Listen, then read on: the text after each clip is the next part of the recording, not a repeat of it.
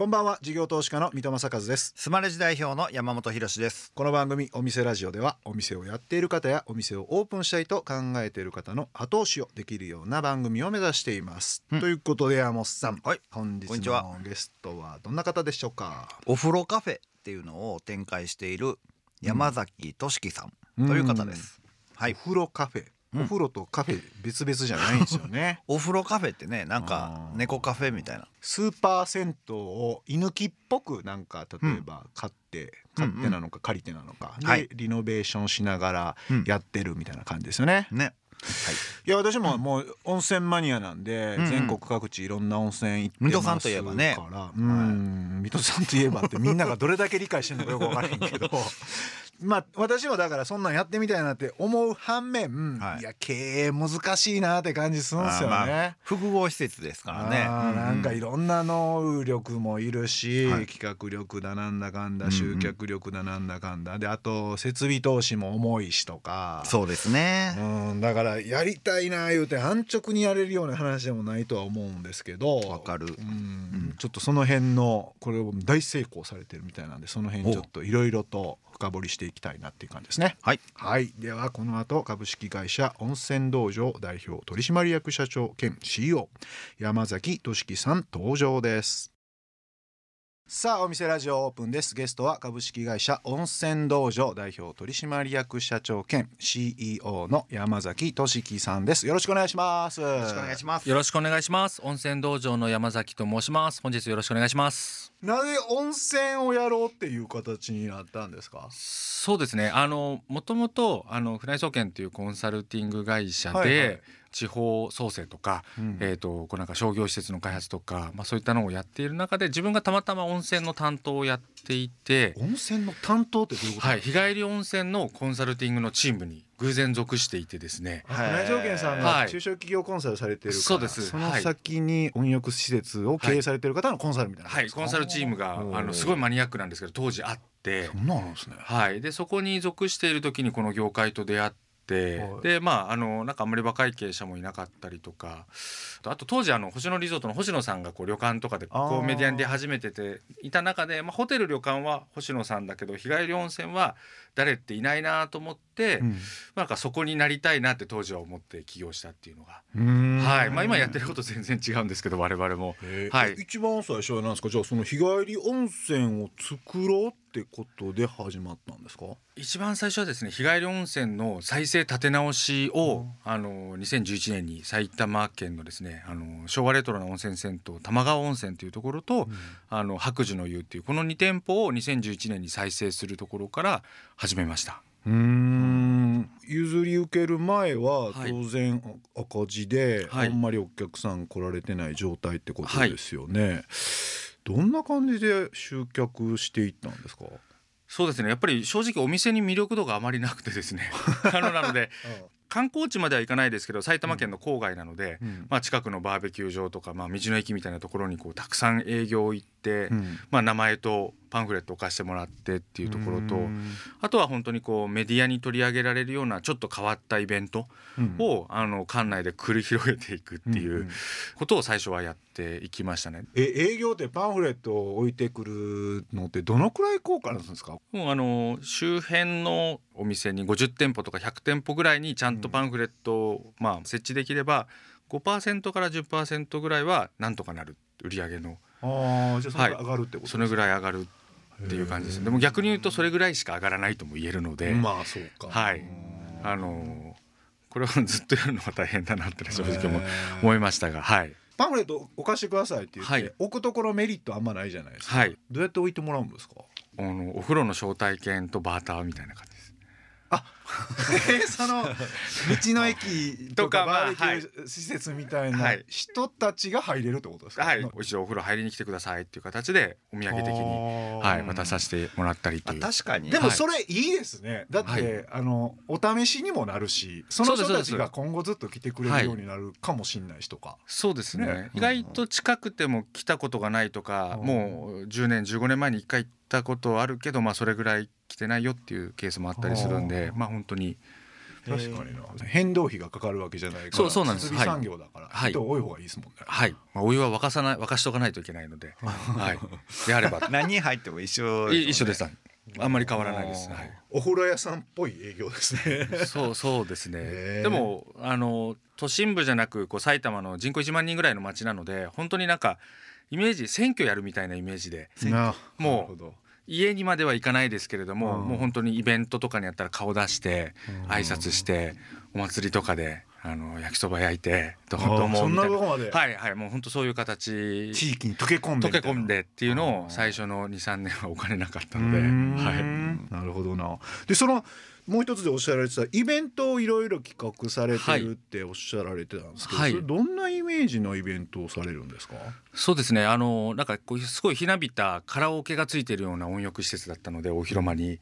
でそこでカラオケ予想大会っていう変なイベントをやっていてですね。予想大会、はい。うんあのお客様にカラオケを歌ってもらって、えーあのカラオケで点数出るじゃないですか。その点数を当てるっていう。あのなので歌ってなくても楽しめるっていうイベントを実は週に2回ぐらい開催してそれがあの1回で100人ぐらい。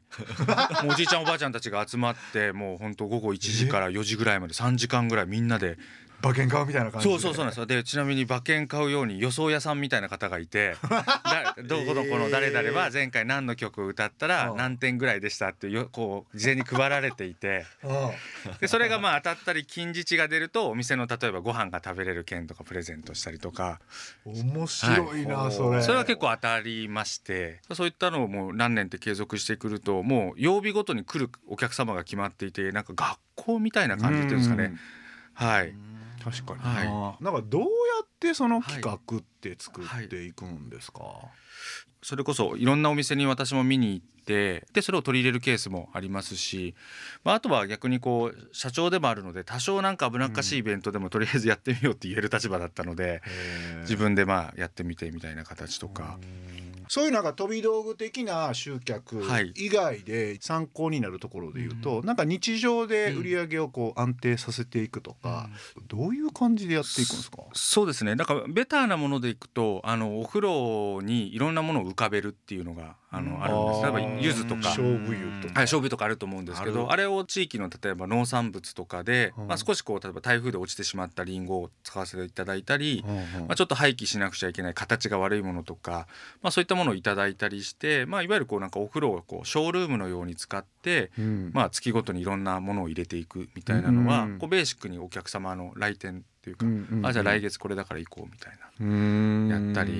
まあ、あとまあ最近はサウナとかであのロウリュサービスでアウフグースとかあ仰ぐとか、まあ、そういったイベントは実際社内で、うん。あのそういったアウフギーサーとかパフォーマーを育成して、まあ、社内でやっていくっていうものもあったり、まあその辺は割と日常的にやっていったりしますかね。はい、だからただただお客さんが入って帰るだけじゃなくって、はい、お客さんの来てもらえるインセンティブになるみたいなそういうことですね。すね。やっぱりまあ、来店頻度が高いビジネスモデルなので、でもお風呂の浴槽ってそんなしょっちゅう変えられない、うんのでまあ、せめて浮いてるものを変えるか入ってるものを変えるか、うん。まあ、あとはもう本当にこう季節ごとのいろんななんていうんですかね、まあ、装飾だったりデザインをちょっと変えたりとかっていうことを、まあなんかその辺を丁寧にやっていくっていうことが、うん。はい、なるほどな。大事かなと。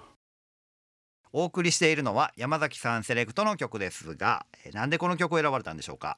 はい実はあのこの曲ですね、えー我々があ運営する昭和レトロな温泉銭湯玉川温泉の支配人の持ち歌でございまして、えー去年ですねいい風呂の日11月26日に、えー デビューをしましてはいあの今おめでとうございます。はいありがとうございます。あの私は歌ってないんですけれどもはいあの支配人が歌っておりまして聞いてほしいなというふうに思って今日はお待ちしました。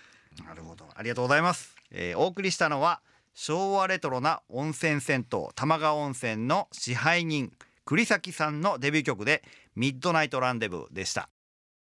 あの山崎さんがされているお風呂っていうのは、はい。普通の銭湯とは違うんですよね。そうですね。まあジャンルでいくとその他公衆浴場って呼ばれる、まあ、いわゆるこうスーパー銭湯とか健康ランド、まあ、スパサウナみたいなジャンルですね。で銭湯はあれ銭湯ってなんか値段決まってますよね。うん。そうです。銭湯はもうあの値段が決まって各県で決まっているので、うん。まあ、自由に値段が決められる方の、まあ、業態をやってていますね。うん。あれってなんですか？競合していく関係性にあるんですか？そうですね。まああのでもあんまり競合はしないかもしれないですね。我々まあ特にあの看板ブランドはお風呂カフェというブランドでやってるんですけれども、あのお風呂カフェどちらかというとレジャー要素が強いので、あのお風呂に入りに行くというよりはまあ遊びに行く、まあ、お風呂とサウナがついている場所ぐらいな感覚なので、まあ、銭湯とはまあ競合しないですね。はい。どういうコンセプトで、はいあの運営されてて、はい。何きっかけでそんなお風呂とカフェみたいなコラボレーションし始めたんですか、何もしないことを楽しめるお店を作りたいなと。うん。でカフェのこう何もしない時間とか別にコーヒーを飲むわけではないけれども居場所が好きって方って結構いらっしゃるなと思って、うん。まあ、カフェっぽいお風呂屋さん作りたいなと思ったんですね。うん。でそこでもう最初からあの複数店舗でやろうと思ってたので、お風呂カフェなんちゃらって言えるように、ああサブタイトルはい、サブタイトルにして1号店は「うたたね」っていう名前にはいしたんですけれども何やかわからないのでもう最初大赤字で。あのこれ一番ひあの創業してから瀕死になったのがその時代でごあざいます。そうなんですか、はい。うまくいったんじゃないんですか？最初から。最初半年ぐらいは本当に赤字で。何がダメだったんですか？あのお風呂カフェっていうのが本当になんだかよくわからない。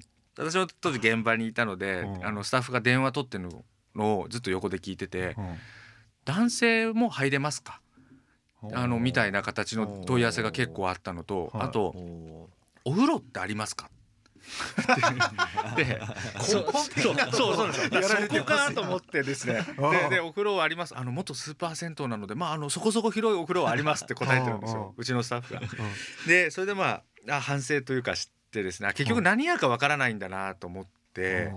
でお風呂カフェが認知する前にするまで今風のスーパー銭湯ですとか今風の健康ランドですとかうん。お風呂は普通にありますとかうん。そういうよくわかんないキャッチコピーを作ってうんこうチラシを打ったりとかし始めたらなんか変なお風呂屋さんがあるっていうことで少しずつ取材いただいたりだとか口コミが広まって半年後ぐらいからやっとこう黒字になって。はいまあ、それがまあ結果的にはあのお風呂カフェ今年で10周年なんですけれども、しっかり10年のこう業態というかに育っていったっていうのうん。はそんなきっかけ、はい、やっぱお。客さんの声聞くって大事なんですね。大事ですね店舗運営の一番初期の段階って、やっぱ電話でそこが分かるってなかなかあれそうですね。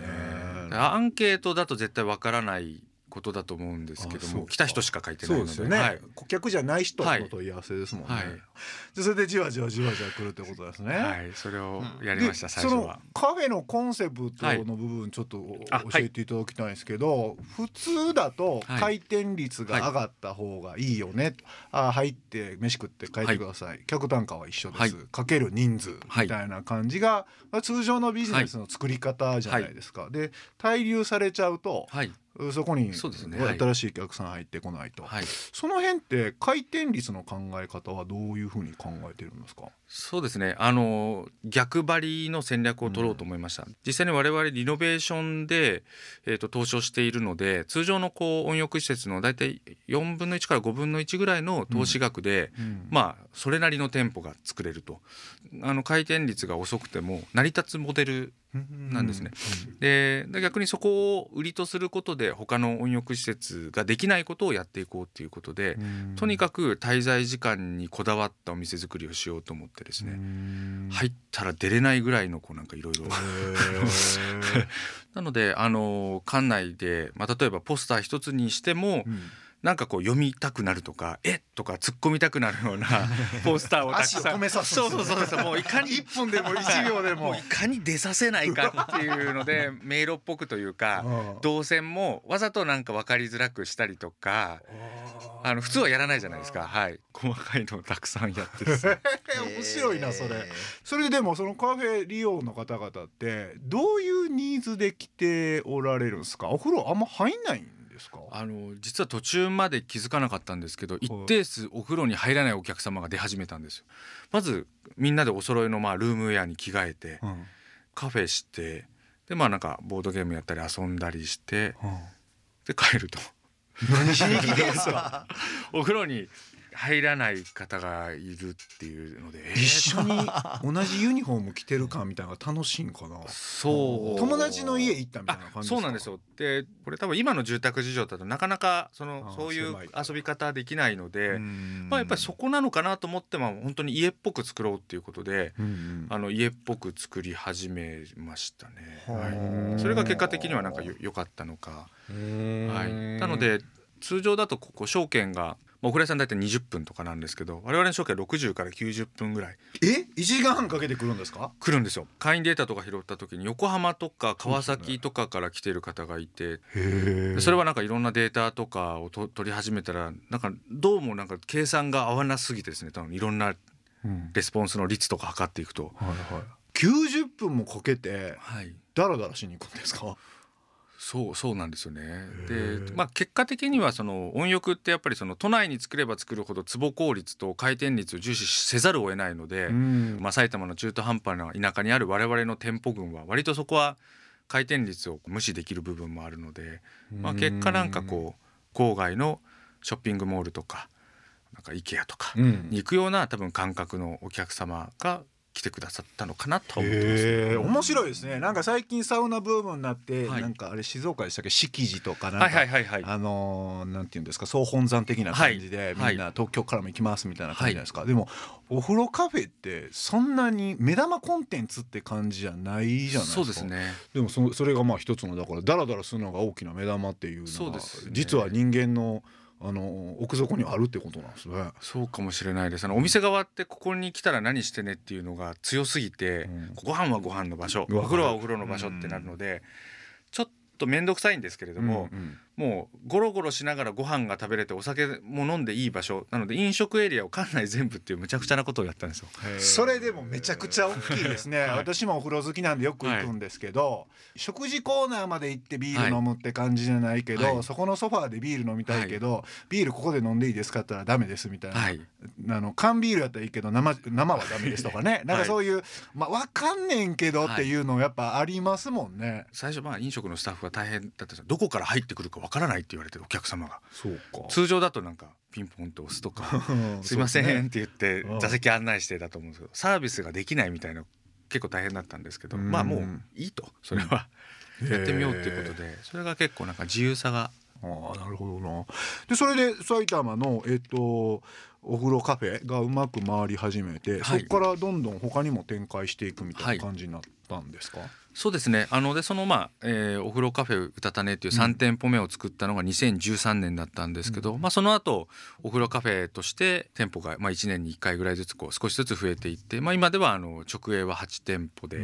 あとはまあお風呂カフェの屋号を貸しして、まあ、パートナーシップ店舗という形で運営はそれぞれ地元の企業さんにやっていただいてるっていうのがプラス5店舗あって今13店舗の体制で、はい、スーパー銭湯とかってなぜか和風とバリ風しかなくてあのなんかコンセプトも我々お店によって違うので、えーそのお風呂カフェうたたねという大宮の店舗はまあ北欧風なんでまあ今ん。サウナ流行ってるのでフィンランドっていう形でフィンランド料理が出たりとかうん。まあしますしあの先ほどの白寿の湯は途中でお風呂カフェにリブランドをして、うん。まあ、麹とか発酵をテーマにした、まあ、お風呂カフェとか渋い感じでやっておりますしそれぞれのエリアのまあ親和性を持ったテーマでやっているので、まあ、なんかそこまでこうテーマ性が出てくるとこうなんか集客というかお客様もも楽しみがあの出てくるんだと思うんですけど。これ一番最初のそのえっ、と居抜きみたいなのが出てきた時に、じゃあこれ麹にしようとかそれどういう感じで着想していきながら、どういう企画会議していくのかなっていうのは興味あるんですけど。そうですね。あの実際に例えば近くの温浴施設は全部まず、まあ、リサーチはして回ります、であとは、えっと、そのエリアエリアで流行っているお店にもたくさん行ってですね。お店っていうのは、えっと、お風呂。お風呂以外もですね。うん飲食店とか、まあ、商業施設とかあ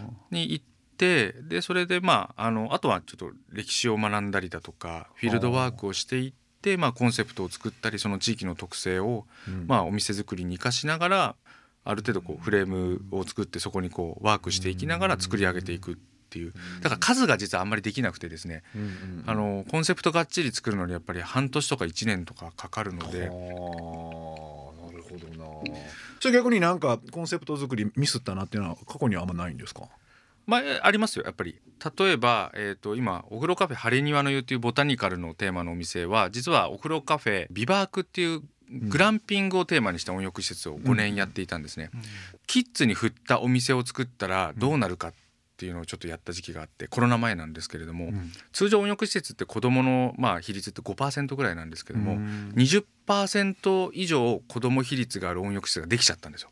はい、土日はもうまさに幼稚園か保育園みたいな形でですね。ギャーギャーギャー走り回りみたいなことなんですか、はい、500人在館がいる中で260人が子供っていう それ小学ちょっとやりすぎたんですよ。はいでやりすぎてうん。でまあキッズコーナーもすごいでかくてキッズメニューも作ってでまあおむつのまま入れるお風呂とかもあってででところがまあコロナになったら一番動かない層が主要顧客になってしまったので一番コロナで実は売り上げが減ったお店はそこのお店で。まあ、ちょっとその一旦ボタニカルっていうテーマにリブランドをして修正をかけたっていうのはまさにこのコロナ、えそれコロナ来なかったらまあまあいけてたんですか？まあ、いけてたと思いますね。なんか単価上がんないなとかってなんかあ商売っぽく考えちゃうとでもそれはやっぱりりありましたね。やっぱり平日が弱くなるんですよねその客層、うん学校行ってるから。はい、はい学校行ってるんで偏りすぎも良くないなっていう反省はしながら。その程よい具合感を考えるとやっぱ子供をある程度ターゲットにした方がこういう施設ビジネスっていい感じで回るなって感じなんですか、はい、あまあでもどどちらかだと思います。特に大箱のところはやっぱり子供は必要だと思いますし、ファミリーを取っていくことが。でまあ小さいお店とかだったらもうちょっと多分、まあ、極端なこと言うとこう大人しか入れないお店もありだと思いますし。ああそうか。はい、それはまあなんか証券と周りのなんていうんですかね、まあ、状況と競合との力バランス、まあ、うんバランスかなとは。はいありがとうございました。いろいろと勉強になりました。えー今週のおゲストは株式会社温泉道場代表取締役社長兼 CEO 山崎俊樹さんでした。ありがとうございました。ありがとうございます。事業投資家の三戸正和とスマレジ代表の山本博でお送りしてきましたお店ラジオそろそろ閉店のお時間ですあー、うん。来た来た来た来た。ありがとうございます。うん。うん。えーこの番組ではお店の方からのメッセージが留守番電話という形で届きます。それでは聞いてみましょう、もしもし、はじめまして。私、昨年末、清澄白河にジッターバグボーイという洋服と釣りを楽しむお店をオープンしました。店主釣り人の鈴木博人と申します。アウトドアや釣りをテーマとした洋服や小物、ハンドメイドルアーなど独自の目線でセレクトしています。ぜひ、水戸さん、山本さん、ご自身の楽しみを見つけに来てください。ご来店心よりお待ち申し上げます。へえいいじゃないですか、うんうんうん我々も釣りたまにしますからね、たまにね。うん、店主釣り人やねんて。どっちが先なんやろな。やっぱりうん。店主まあ。釣り人やから釣り人なんやろな。一番理想的というか一番やりたくないですか、自分の趣味のものを、うん。あの店にするみたいなんて、うん。めっちゃ羨ましいな。それがどのくらい儲かってんのか気になるけどな。それ聞きたいな。お店的には。いいですよね、はい。ぜひ皆さん清澄白河行っていただければと思います、はい。今日の留守番電話のメッセージはスマレジを使っているお店ジッターバグボーイ店主釣り人、うん。鈴木さんからでした。ありがとうございました。ありがとうございましたということで山本さん、はい。えー今日の山崎さんのお話いかがでしたでしょうか、おーそうっすね、うん。まあ好きやなーっていうのはねうん。前面に出てらっしゃったかなというのはあってうん。キーワードで言うと、うん。飲食エリアが館内全部みたいな。あそれ素敵やなーって思いましたね。うん。うん。なんかでもあのー企画力がすごいですよね。うん、やっぱり人がこう、うん。集まっていく場を作っていくっていうのがすごいうまいなって感じしましたよね。あのうん。カラオケの予想大会みたいな。はいああいうお金のかからない企画みたいな。はい。うん、あれめっちゃ素敵やなと。そうですね。あんなんもね、まあはっきり言ってお風呂カフェをめちゃくちゃベンチマークしておけば、うんうんうん。多分そんないろんな企画いや確かに確か別ににパクったらあかんってことないわけですからね。まあ応用用できますしね。そうそうそう、はい。店舗経営される方のうんうん。いろんななんかアイディアの源泉が詰まってる感じしましたよね。うんうんうんはいということで、えーお店ラジオでは番組の感想や我々二人に対する疑問質問など皆さんからのメッセージもお待ちしていますメッセージの宛先はメールアドレスお店アットインター FM.jp お店アットインター FM.jp までお送りくださいはい。スマレジの公式ツイッターでもメッセージを受け付け中です。ダイレクトメッセージではなく、ハッシュタグお店ラジオとつけてつぶやいてください。また放送から1週間は radiko のタイムフリーで聞けることはもちろん、 AuDee や YouTube でも配信中です。詳しくは放送後記をご覧ください。他にも音声メディア Voicy では放送で紹介しきれなかった未公開部分などを配信していますのでそちらもぜひ聞いてくださいそれではお店じまいにしましょうここまでのお相手は三戸正和と山本博史でしたお店ラジオまた来週ご来店お待ちしています